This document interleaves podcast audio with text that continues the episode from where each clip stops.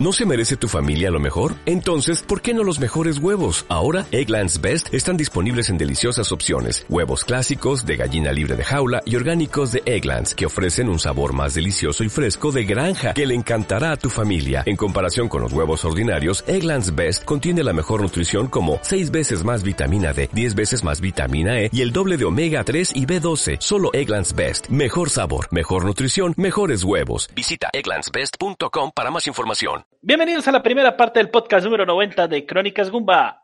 A mi lado, pero desde el otro lado de la pantalla, Víctor Dalos. Buenos días, tardes, noches, según nos escuchen. César Flagstad. Un saludo compañeros y un saludo para todos los que nos escuchan. Andrés Valencia. Hola a todos, gracias a, mis compañeros. Y quien les habla, Sergio Vargas, Segan 81 Cop. El cantante. El día de hoy empezamos con los podcast de nuestros eh, retos de backlog para quienes nos escucharon por allá en el podcast 88. Nosotros eh, decidimos tratar de atacar el backlog proponiendo juegos eh, de esa reserva y los presentamos en este podcast 90 de lo que escogieron nuestros compañeros. La primera parte me tocó a mí. Yo les traigo Is Origin, Afortunadamente logré terminarla y les voy a dejar escuchando Genesis, Beyond the Beginning, por Takahiro Unisuga y Ryo Takeshita de Falcon Sound Team.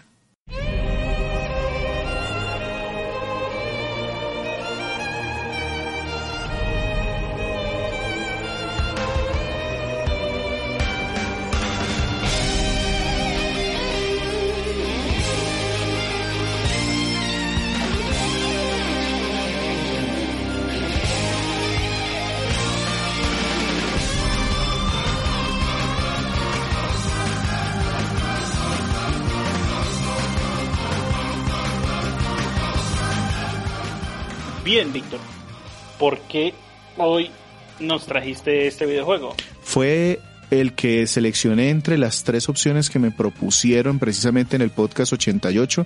Esta fue la opción que me dejó César. Eh, los otros dos, en este momento no, no me acuerdo cuáles fueron, pero este eh, me, me picaba tenerlo ahí en mi, en mi colección y afortunadamente lo ataqué y lo terminé y era uno de esos juegos que uno dice, pues es un juego de rol, no debe, no estar dentro de las reglas que son, que sea menos de 30 horas, pero no, sí aplicaba por el tiempo. Víctor, nosotros en una oportunidad anterior ya hablamos de la franquicia como tal cuando hablamos en nuestro podcast, uy, ya no me acuerdo el número. 68, primera parte. Ese, cuando hablamos de Is 8, la Crimons of Dana. Sí. Entonces, ¿de qué vamos a hablar en esta oportunidad? ¿Qué tipo de juego es Is Origins? ¿Cuándo salió? Todos esos detalles primero y de qué nos quedamos hablando. Listo, entonces sí, como, como César comenta ahora, Is pertenece a una franquicia de Nihon Falcon, una compañía, em, digamos que bastante importante en esto de juegos de rol y arrancó por allá en 1987. Precisamente en ese podcast, el 68, primera parte, César nos hizo un recorrido por toda la serie, incluso por unos temas de, hay tres juegos que son el número 4, pero no tienen el número 4, bueno, hay un montón de enredos con la, con la serie, mm, pero este en particular pues desarrollado por Nihon Falcon como todos los demás, salió originalmente solo para Japón en el 2006 y solo para PC en América o en este lado del, del mundo lo vimos el, en el 2012, seis años después, para PC también, localizado por Exit. Y esta versión, la que yo jugué, es básicamente un, un port, pero ya que trajo .emu en el 2020 para PlayStation 4. Bueno, en, varios años lo ha venido como distribuyendo, pero está en Play 4. Lanzando en diferentes épocas. Exacto. Hay que, hay que recordar que este equipo de Nihon Falcon, si bien es muy importante, es muy pequeñito y eso se ve como en el alcance de sus proyectos, entonces se enfocan en los ports primero para Play 4, Vita, PC, Xbox y Nintendo Switch, que es la versión que yo jugué. Sobre el desarrollo, muy cortico les cuento que esto eh, fue una colaboración, por lo menos estas versiones ya para consolas, eh, de Dotemu. De Dotemu hemos hablado también para otros juegos, pero básicamente para, para recordarles, se fundó en 2007, es una compañía francesa y ellos dentro de su misión, si ustedes entran a la página de, de ven que eh, dentro de su misión ponen restaurar juegos del pasado y ofrecerlos a nuevas plataformas sin afectar la esencia original.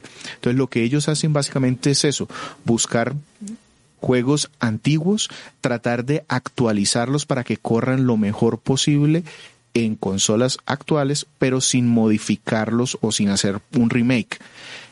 Trabajan principalmente haciendo ports de juegos retro o adaptaciones para nuevas consolas y eso los ha llevado a trabajar muy de la mano con Square, con Sega, con Nihon Falcon para este título, por ejemplo, SNK y Atlus y buscan apoyarse en los desarrolladores eh, originales. Incluso contratan a miembros de estos, eh, em, los que desarrollaron los juegos originales, si es necesario. Con el tiempo, ellos se han expandido un poco para tratar de apoyar a desarrolladores de juegos independientes, pero que tienen esencia retro. Entonces ustedes van a ver a Dotemu en juegos como Blazing Chrome, que es un homenaje a Contra, o Dark Devotion, que es un homenaje a Metroidvania entonces, este jueguito como tal llegó a las nuevas consolas con esa eh, mentalidad de rescatar jueguitos, dicen ellos, que están en el olvido, pero que son juegos retro de muy alto valor. Es lo que ellos dicen que escogen. Básicamente esto es lo que les traigo muy cortico el día de hoy. Bueno, Víctor, entonces podemos hablar entonces de la historia de Is Origin. sabemos, sabemos que Is es una serie de videojuegos, mayor, que prácticamente todos son RPGs, pero entonces siendo el Origin, me imagino que esto nos cuenta la historia de todo el, Génesis. Entonces cuéntanos, ¿de qué trata la historia de East Origin? Correcto. Este juego es como, como dice Andrés y por su nombre, la precuela de todas las aventuras de Adolf aquí no aparece, e, es el protagonista que aparece en casi todos los juegos de Is, este, en este no está, porque es 700 años antes de las aventuras de este desafortunado o afortunado eh, héroe que nos toca en la serie.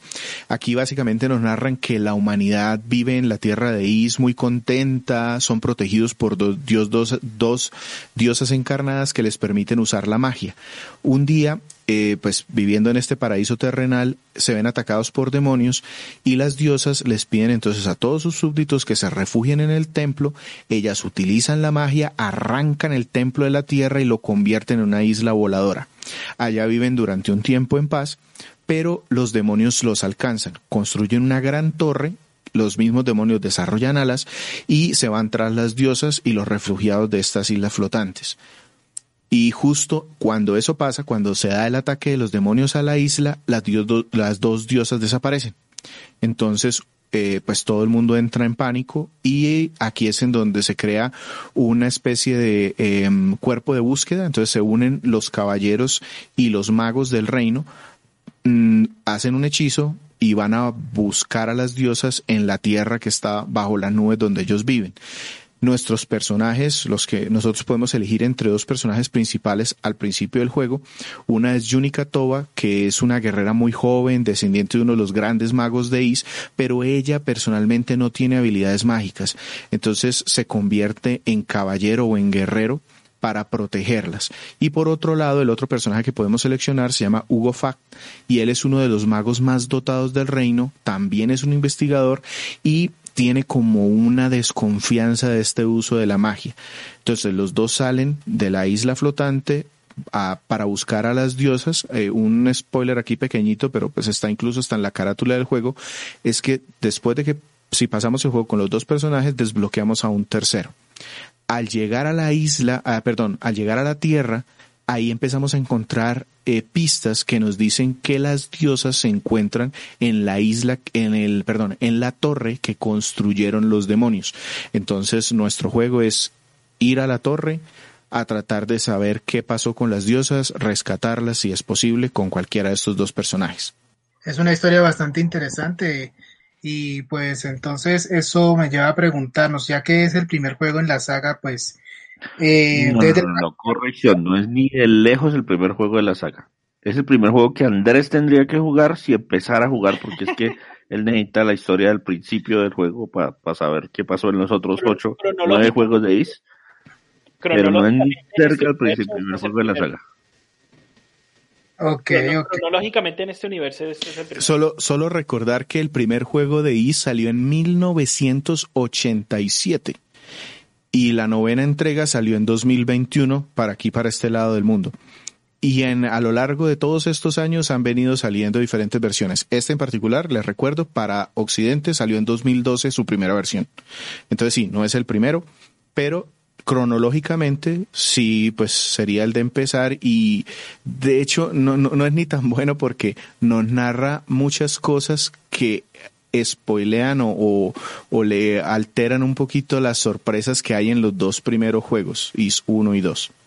Víctor, ¿y, y esta, esta historia cómo la cuentan? Porque yo visualmente he visto que el juego es bastante restringido, bastante Ajá. limitado. Por Sí, decirlo. sí, sí, es, es, es, digamos que muy producto de su época. Recuerden que se desarrolló para Japón en el 2006, entonces hagan cuentas que en el 2006 nosotros estábamos hablando de la generación del Play 2, eh, Xbox y GameCube. Sí, en ese año, en el 2006 salieron el, la Wii y la PlayStation 3, pero cuando salieron estamos hablando de noviembre. Entonces aprovecha o viene como de esa de esa mm, eh, generación de consolas. En, en computadora estábamos pues más o menos en algo parecido. Entonces, ¿cómo narran eso? Básicamente hay escenas eh, o retratos que se ponen en primera plana, eh, anime dibujados para generar las conversaciones entre los personajes. Correcto, eh, con la diferencia que aquí hay voces, por lo menos en esta versión, ya las versiones que tenemos actualmente, entonces ya no son solo textos, sí hay textos, pero también tenemos voces entre los personajes que están hablando.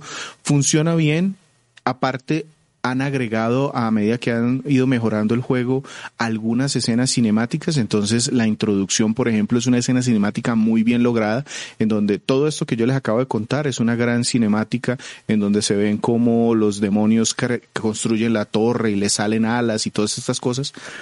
Eh, hay otros puntos a lo largo de la historia distribuidos, no son muchos, pero sí hay unos cuatro o cinco espacios en donde tenemos videos corticos eh, cinemáticas muy corticas en donde se nos cuenta algún tipo de acción y el resto sí ya es conversaciones que hay entre los personajes.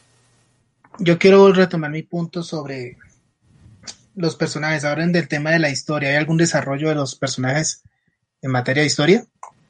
S- En general los, la, la historia de cada uno de los personajes es predecible, es sencilla y cada uno cuenta cosas diferentes. Entonces la historia de Yunica y la de Hugo, pues si bien se, se unen en muchas partes y casi se desarrollan igual, hay algunos guiños, algunas cosas diferentes, algo que Yunica sabe que no sabe Hugo y al contrario.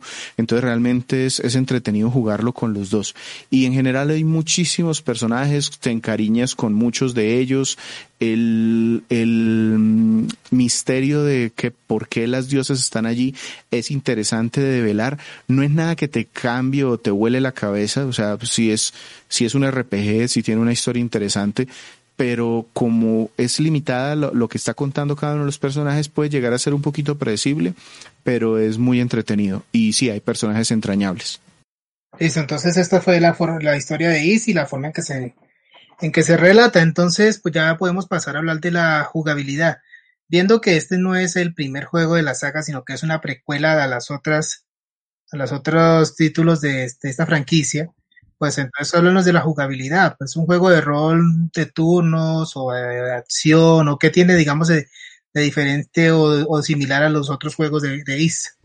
Muy, muy bueno. Este juego es un juego de rol, correcto, porque pues nuestro personaje va desarrollándose y hay una historia que lo hace crecer, pero principalmente sus mecánicas son de un juego de acción, muy de la mano de lo que se había visto en los juegos anteriores. Antes de este juego habían salido seis.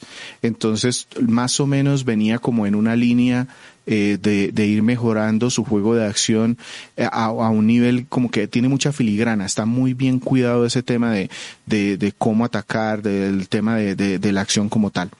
Eh, los, aquí entra un punto bien importante y es que cada personaje tiene una mecánica diferente de juego. Yunica, la niña esta que les digo que es una guerrera y que no tiene hechizos, utiliza un hacha. Entonces su, su combate es como de cuerpo a cuerpo, pero con un poquito de rango, porque ella puede blandir su espada, eh, su hacha, perdón, y luego más adelante consigue una espada eh, a una distancia más o menos media.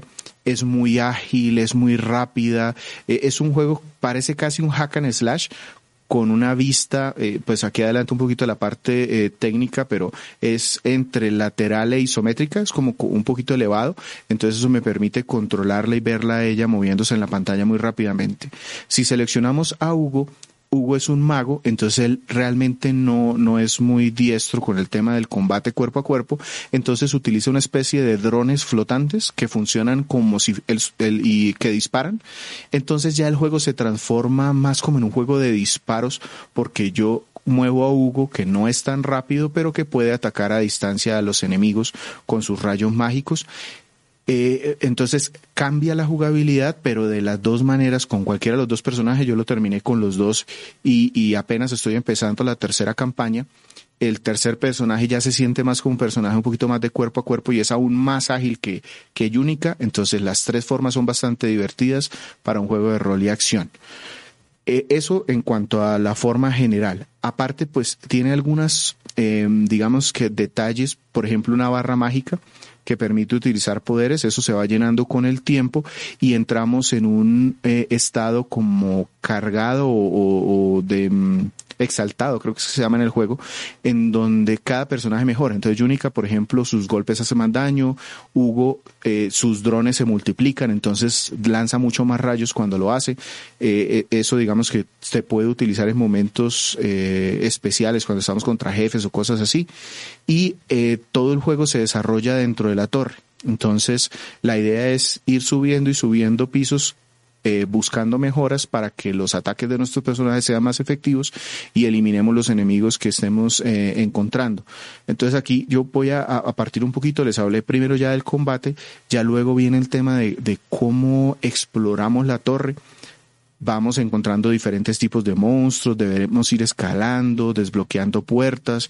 Eh, las puertas normalmente o se necesitamos una llave o necesitamos activar un switch en algún otro lado de la torre. Entonces eso nos, nos lleva a estar como buscando muchos recovecos por, por cuartos, por aquí y por allá.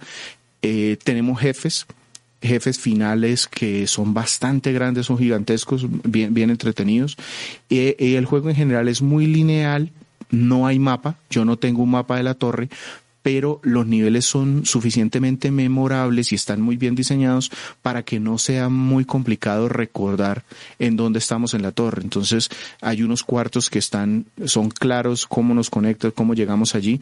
Entonces pues por ese lado no hay problema a pesar de que no tengamos eh, mapa.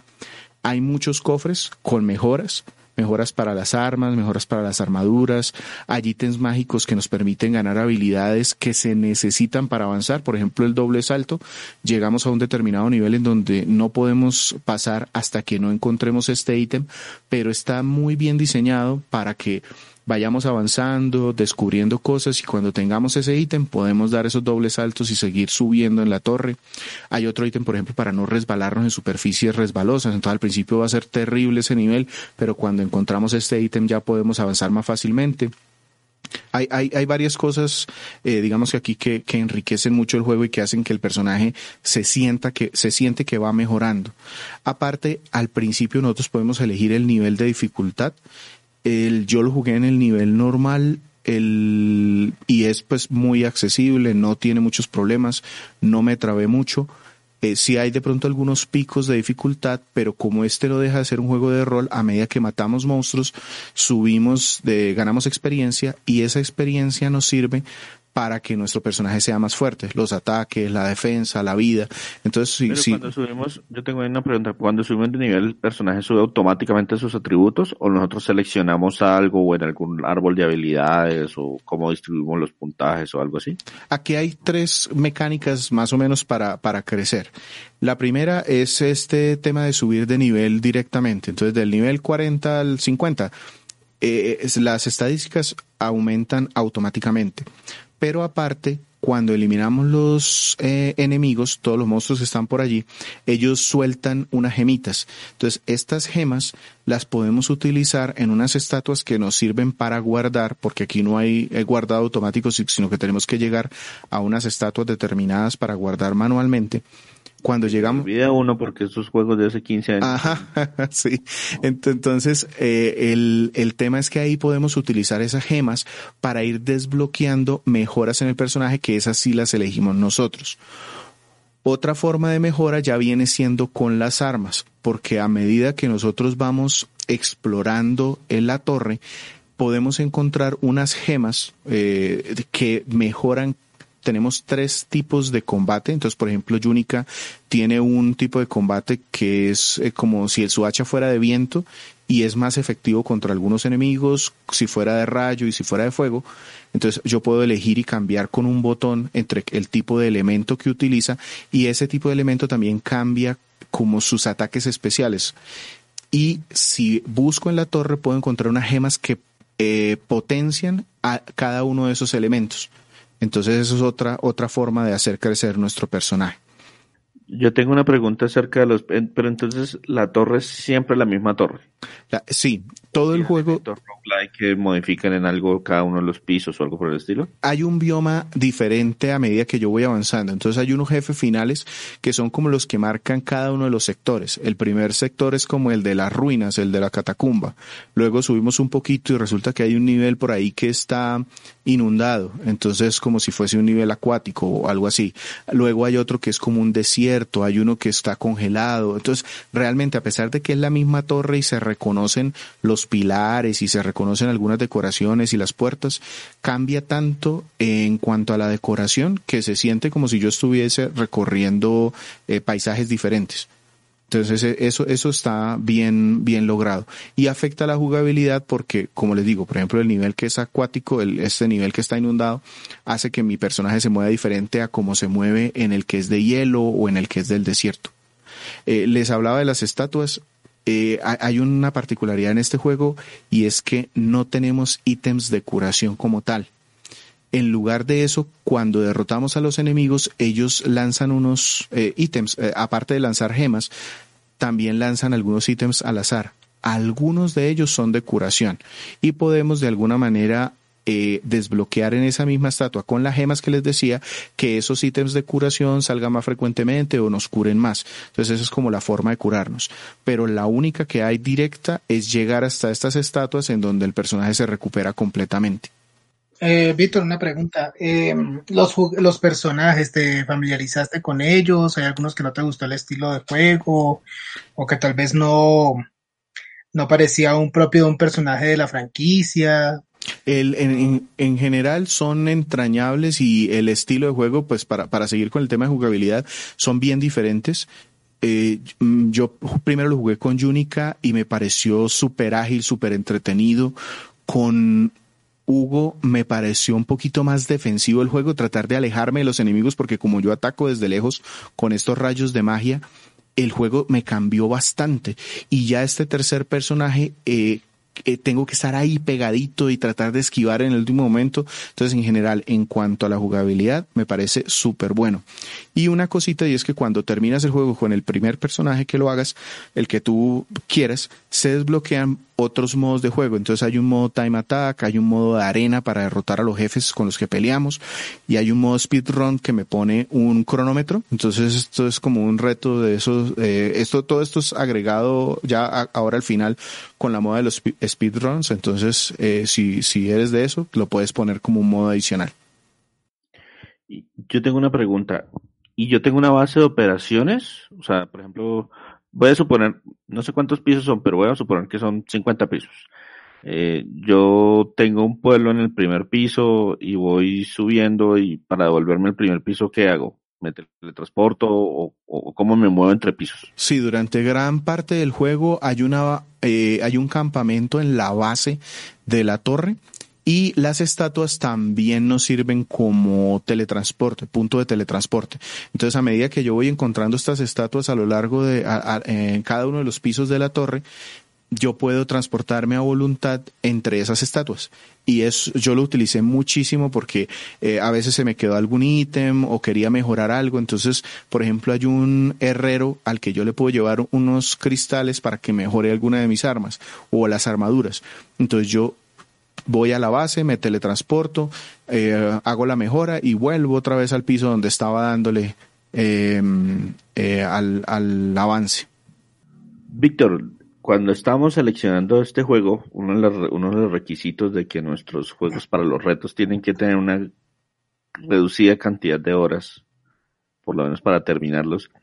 ¿Qué, qué tan largo es este juego? ¿Cuánto nos demoramos con cada personaje acabándolo? Bueno, yo en la primera ronda que di con Yunica me demoré unas 15 horas pero ya con Hugo, como pues ya sabía las mecánicas, más o menos cómo funcionaba cada uno de los pisos y los enemigos, ya me tardé 10. Entonces, por lo menos con dos personajes, 25 horas. Y una cosa muy curiosa, en este juego me gustó mucho explorar. Entonces, el, el, tema de ir a buscar la siguiente gema, de ver qué hay en esta puerta. Por eso con Yunica de pronto me demoré tanto porque no dejaba piedras sin voltear y al final terminé con todo. Yo, yo no soy mucho de completar todos los ítems y todas las cosas y en este juego sí, sí me, se me antojó. Por eso me demoré como unas 15 horas con Yunica la primera vez que lo jugué. Eh, bueno, entonces estas son de la jugabilidad de Ace Origin, son un juego de RPG para Nintendo Switch que Víctor nos trajo como reto. Entonces, no, ahora nos interesa, ya que es un juego que, que, fue adaptado por la empresa Dotemu para las consolas de, de, la, de la generación pasada, bueno, la actual, no sé, es tan confuso eso. Eh, Víctor, cuéntanos sobre los aspectos técnicos del juego. ¿Qué tal es la parte gráfica de Ace Origin? Bueno, la parte gráfica como tal cumple pero yo creo que es la que más reciente la fecha o, el tiempo de, cuando se lanzó. El escenario como tal es poligonal, es las gráficas se ven simples, de hecho sí corresponden mucho a un juego, por ejemplo, de PlayStation 2, entonces son gráficas poligonales, de una vista lateral un poquito superior. Los personajes eh, son dibujados, son sprites, muy bonitos, eh, muy, muy, son chibi cuando se ven en el escenario, así como cabezoncitos y deformados. Y cuando... Sí, que, la proporción es como el cuerpo completo mide lo mismo que, que la cabeza. Exacto. Y el, ya cuando pasamos a las conversaciones, entonces a ese, ese escenario poligonal se superponen los dos, eh, como decían, como en Fire Emblem, se superponen ya con una estética anime los personajes que están conversando, muestran emociones, no son suprema, no están animados con muchos cuadros, sino que muestran como sus emociones mientras van conversando. Eh, funciona, es totalmente eh, funcional, eh, no, no, no, desentona, pero sí resiente un poquito que, que ya es un poquito, que, que ya es algo antiguo. Eh, de hecho, este es el último juego que Nihon Falcom desarrolló con el motor IS. Los primeros seis juegos se desarrollaron en este motor. Eh, digamos que se adaptaron, porque es que incluso el 1 y el 2 tuvo después otros relanzamientos para computadora, entonces se hicieron en este motor de IS Origin. Eh, tienen... Y el 2 eran bidimensionales eh, para Super Nintendo. Exacto, entonces, entonces ya para, para relanzarlos, ya hice, lo usaron, usaron este motor tridimensional y es, es el que seis juegos se hicieron en este, pero ya de esa época, por allá de inicios de los 2000. Eh, cositas así como particulares que los jefes finales son gigantescos, entonces esos sí son poligonales, esos no son eh, sprites pero entonces eh, eh, abarcan toda la pantalla y nuestro personaje se ve pequeñito ahí luchando contra ellos. Eso también es bueno, funciona bien. Y lo que les decía ya de, del tema de cómo van cambiando los niveles, afortunadamente el bioma cambia, los enemigos cambian, entonces los enemigos pequeñitos sí son bidimensionales y, y se nota pues ahí cómo, cómo van ahí moviéndose eh, en el escenario, cambiando sus patrones de ataque a medida que vamos cambiando en el escena, en el eh, subiendo en la torre. Si los escenarios son poligonales, ¿qué tal está el tema de las texturas? Porque pues me imagino que las han venido actualizando, pero de todas formas tienen que sentirse viejas. Sí, se sienten muy, se sienten eso, viejas, porque si bien las texturas las han mejorado, el, el, esqueleto, los polígonos de base, sí son muy simplecitos. Entonces, por ejemplo, llegamos a una arena y la arena pues no, no es más que un hexágono o un octágono. Se nota muy simple los muros son, las columnas son rectangulares, pues no, no, eso no tiene más textura que eso, eh, perdón, no tiene más detalle que eso. Lo único es que a medida que el juego lo han ido relanzando, pues las texturas ya se ven un poquito mejor, que el agua por aquí, que los escombros por allá pero sí se sigue sintiendo un juego. La textura plana de que la pared son ladrillos pintados, sino como que se ve que los ladrillos tuvieron algo de profundidad. Correcto, pero solamente el efecto de la textura. Exacto, pero pues sigue siendo simplecito. Y me imagino que corre de manera súper, súper fluida, porque con esos, con esos requerimientos técnicos. Sí, este es otro de esos juegos que corren en una papa, en una papa. Los requerimientos para las computadoras son supremamente básicos y pues a las consolas Play 4, Xbox One, incluso la Nintendo Switch no, no les pide mucho, no hay problemas de ralentización ni nada por el estilo. Si bien pues hay algunos efectos allí eh, de brillos y cosas así, eh, sombras y pues no, no es nada pues que exija mucho. Ok, entonces en cuanto al aspecto sonoro, ¿qué nos puedes decir? ¿Qué tal la banda sonora? ¿Qué tal el trabajo de actuación de voz? Ok, entonces si, empezamos por las voces, eh, solo hay realmente voces como tal en la intro y es en francés con subtítulos en inglés. ¿Por qué francés? Pues básicamente porque ahí se supone que tiene esta inspiración y, por eso dicen los desarrolladores que lo pusieron. Entonces realmente voces así como, como largas, como narrándonos las cosas, solo se dan en, en momentos muy específicos. Eh, y en, francés, como les digo, como narrando esta historia inicial y el resto pues un poquito en inglés en algunos puntos. En cuanto al sonido, entonces aquí sí es eh, bastante, bastante cuidado. Es uno de los puntos que más me gustó. aquí Falcom tiene un equipo que se llama Falcom Sound Team y hay tres compositores como muy famosos. Hayato Sonoda, que trabaja principalmente en Legend of Heroes que es otra de las series muy famosas de, de Falcom. Eh, Takahiro Unisuga, que trabajó puntualmente en Is 8, y Ryo Takeshita, que trabajó en Trails in the Sky y luego pues salió del equipo para irse a trabajar en otros medios.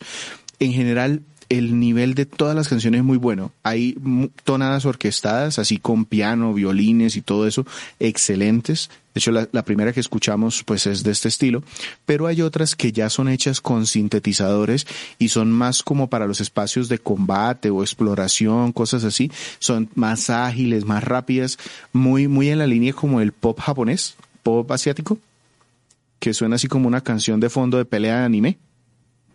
Eh, funciona, hay, eh, digamos que, variación suficiente. No, no, no, no sé si suena así, Sergio, pero bueno. El caso es que em, les voy a dejar escuchando ahora precisamente una que se llama Prelude of the Omen y pues por este Falcon Sound Team.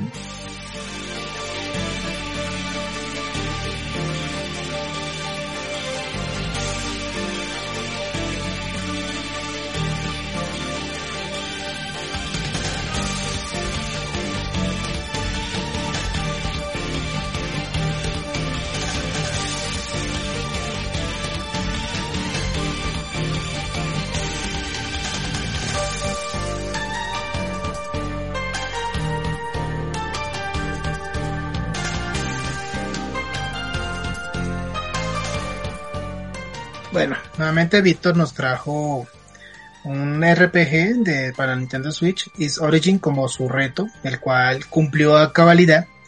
Ya nos, ya nos explicó sobre sus aspectos de historia, su aspecto de jugabilidad, los aspectos técnicos y ahora es el momento de que nos cuentes qué fue lo que te gustó de Is Origins y qué fue lo que no te gustó. Sí, yo lo, yo lo jugué en Nintendo Switch, pero está en un montón de consolas. El precio es muy accesible ¿Qué me gustó? Lo que más me gustó es que es un juego muy divertido.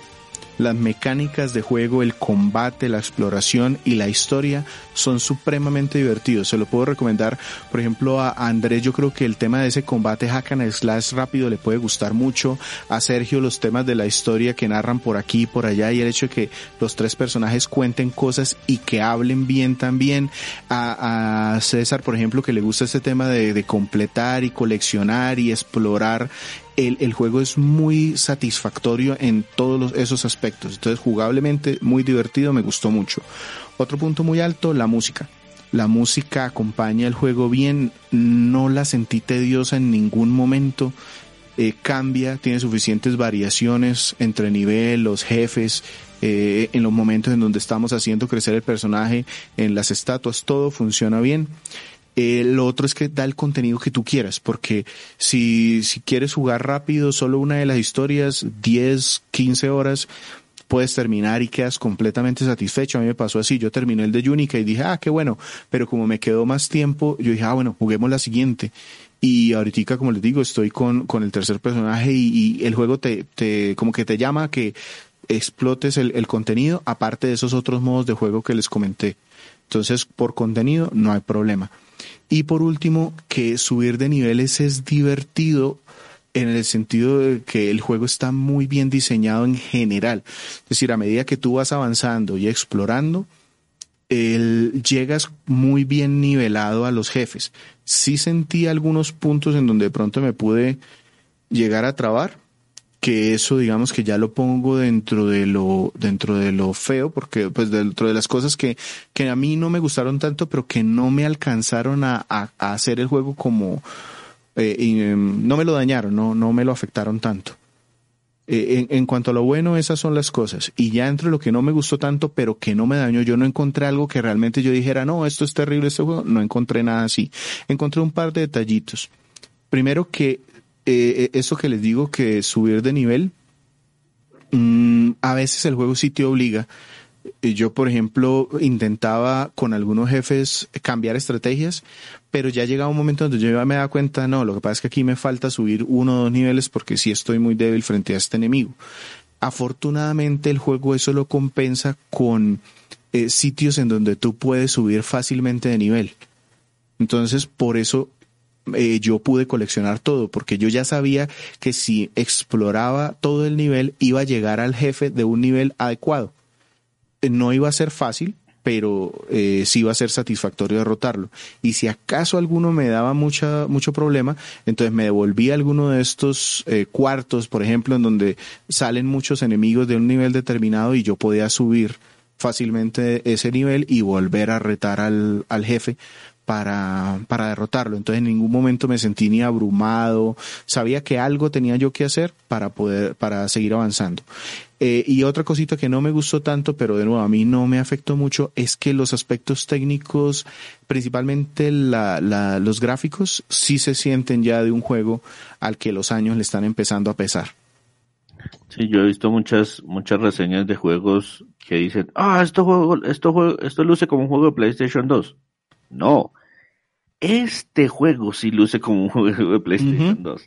Pero es porque es de la época. Es de la época.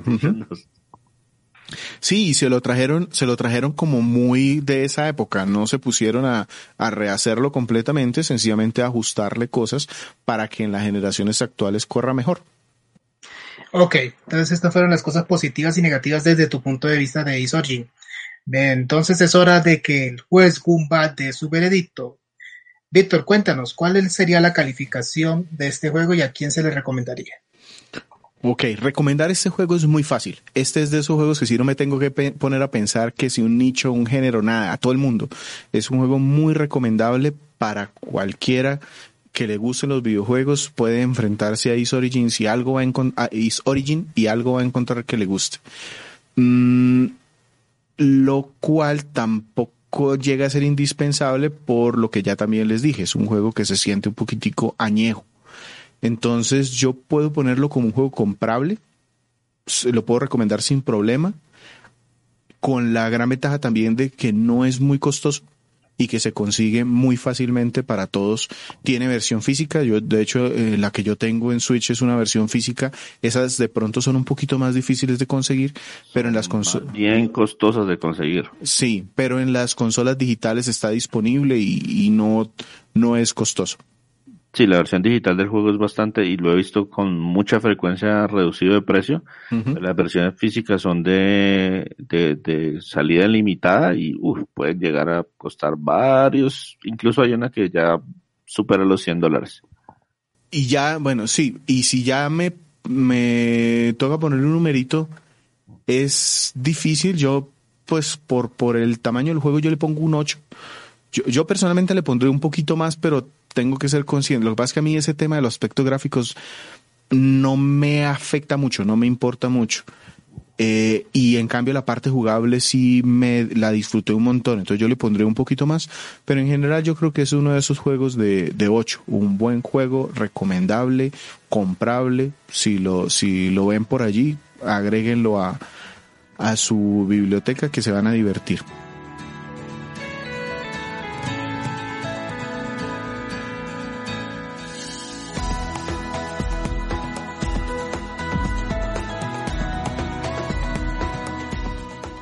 Y aquí, y así concluimos nuestro podcast del primer, del primero de cuatro retos que nos hemos propuesto, perdón, tres, porque tuvimos una dificultad técnica con uno de nuestros participantes. Entonces, eh, así nos despedimos y Sergio, por favor, nos puedes ayudar con los datos de información de contacto para todos nuestros oyentes. Eh, claro, nuestro podcast se publica de manera semanal en iTunes, iBox, TuneIn Radio, prácticamente cualquier gestor de podcast para, tener, para obtener nuestro RCS pueden eh, ir a la página de internet www.cronicasgumba.com donde encontrarán nuestro RCS además de nuestro podcast que lo tratamos de publicar de manera semanal y retroreseñas escritas por cada uno de nuestros colaboradores. Sin nada más Víctor Dalos Muchísimas gracias por escucharnos hoy. Eh, invitados a que entren a nuestras redes, a que nos compartan. Les agradecemos mucho eh, la visibilidad que nos puedan dar. César Flagstad. Un saludo para todos. Andrés Valencia. Muchas gracias a todos por escucharnos. Estamos atentos a sus comentarios y cuídense mucho en sus casas. Les adelanto antes antes de, que se, antes de que Sergio nos despida, la siguiente parte del podcast va a ser de Andrés. ¿Y de qué juego? De Assassin's Creed Mordor, ¿qué digo? Middle Earth, Shadows of Mordor. Bien. ¿Y quién les habla? Sergio Vargas, en 81 Cop. Hasta pronto.